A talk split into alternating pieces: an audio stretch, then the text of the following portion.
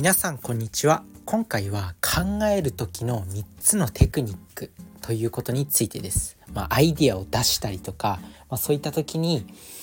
大事な3つのテクニックというかなんか普段から使えるテクニックというか、まあ、そんなことをご紹介するんですけど、まあ、今回はね工具っていう考える道具の具って書いて工具って読むんですけどその工具っていう本の中から3つピックアップしてお伝えしたいと思います。で1つ目がマンダラマンダラアートマンダラチャートっていうやつ。マンダラチャートっていうテクニック。で2つ目が、まあ、とにかくメモを取るということ、まあ、メモを取る。で3つ目が3つ目がカラーバスっていうものですね。それぞれ詳しく解説していきます。でマンダラチャートっていうのは、まあ、大谷翔平選手のなんかマンダラチャートの目標の達成の仕方みたいなやつで結構有名になったとは思うんですけどそのマンダラチャート。まああのー、マスのね中心に書くんですよ。まあ、自分の例えばなんだ？自分の達成したい目標であったりとか何かこうアイデアを出したい時にまあ、真ん中にね何だろうヘルシーな料理とかってあるじゃないですかそしたら周りにその要素を書いていくんですよ。まあ、ヘルシーな料理だったら野菜とかあとは魚とか鶏肉とか、まあ、そこからまたその要素をピックアップしてなんか料理のアイディアを深めていったりとかするっていうのがマンダラチャートのテクニックになります。これはアイディアを出す時に非常に有効なテクニックで、まあ、とにかくこういった紙に書いたりとかこういった風になんだマンダラチャートにすることによって普段の頭頭の容量っていうかこう黙って思考してるだけでは生まれてこないアイディアっていうのが生まれてくるんですよね。なので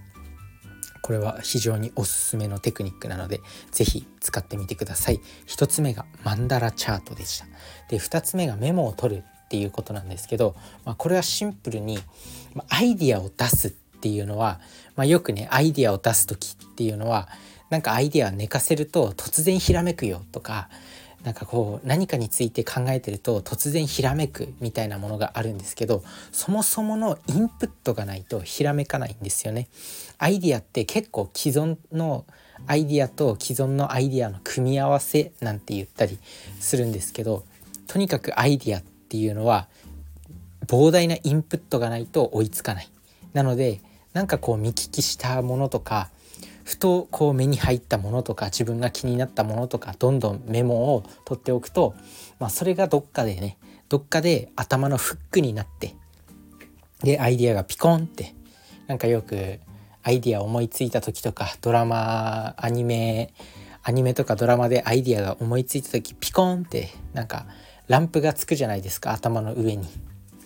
まあそんな感じの現象が起きると。なので膨大なインプットをするために何か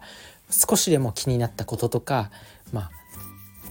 あればそういうものをメモに取っておく。それが大事だと思います。2つ目がメモです。で3つ目が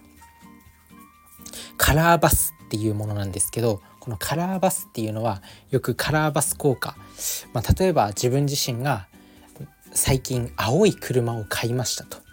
そしたら街中で車で走ってる時にやたら青い車が目に入るとか実際に走ってる台数は変わってないのに日常の普段の状況と変わってないのに、まあ、自分が青い車を買ったから青い車が目に入りやすくなってしまったりとか、まあ、そういうなんか自分自身の眼鏡をかけて見る現象ですね。なんか何に集中しているのかあとは登下校中通勤中に赤いものをできるだけ多く探してくださいっていうと普段目につかないような赤いものを探し始めるんですよね。この現象を使って、